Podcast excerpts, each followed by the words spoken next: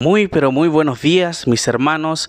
Es una alegría también seguir compartiendo un día más de la palabra del Señor con ustedes.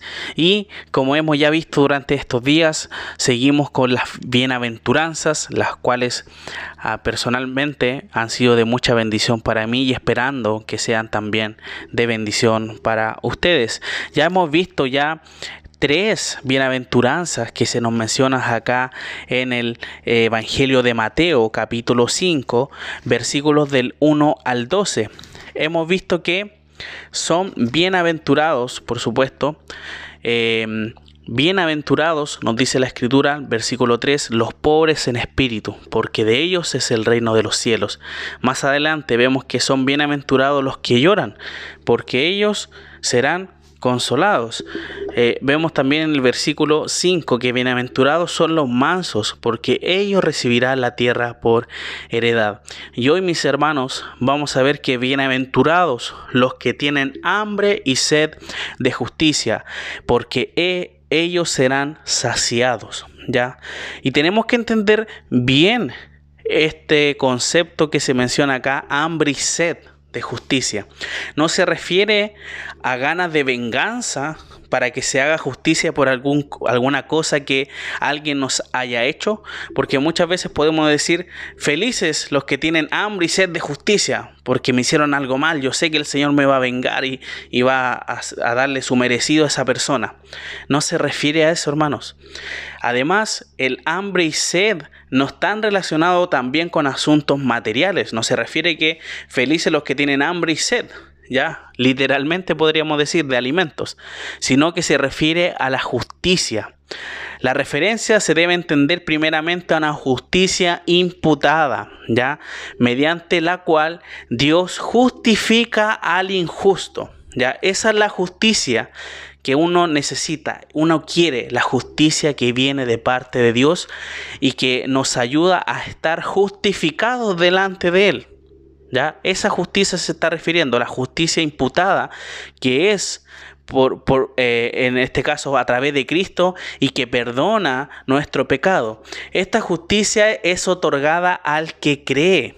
El hombre le es incapaz, hermanos, de alcanzar esta justificación y eso lo tenemos muy claro. Las escrituras nos dicen que todos estamos muertos en, en nuestros delitos y pecados. Ya no podemos nosotros alcanzar espiritualmente una salvación o ser justo delante del Señor, porque todos pecamos.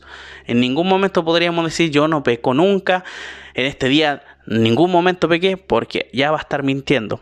No hay obra humana, hermanos, que sea capaz de limpiar el, el pecado de la suciedad, en este caso que hay en nosotros. No hay nada que nosotros podamos hacer, ni siquiera unos ritos, un ejercicio, un alimento sano que diga, no, esto me va a limpiar. No, no hay nada. La justicia, mis hermanos, para salvación proviene de Dios a través de Jesucristo. Es algo único que solo se demuestra por la gracia que es a través de la fe. ¿Ya? No es a través de las obras, de las cosas que nosotros hagamos. Y vemos que esa, esa gracia a través de la fe nos da justificación por el pecado, a través de creer y confiar genuinamente al Señor Jesucristo.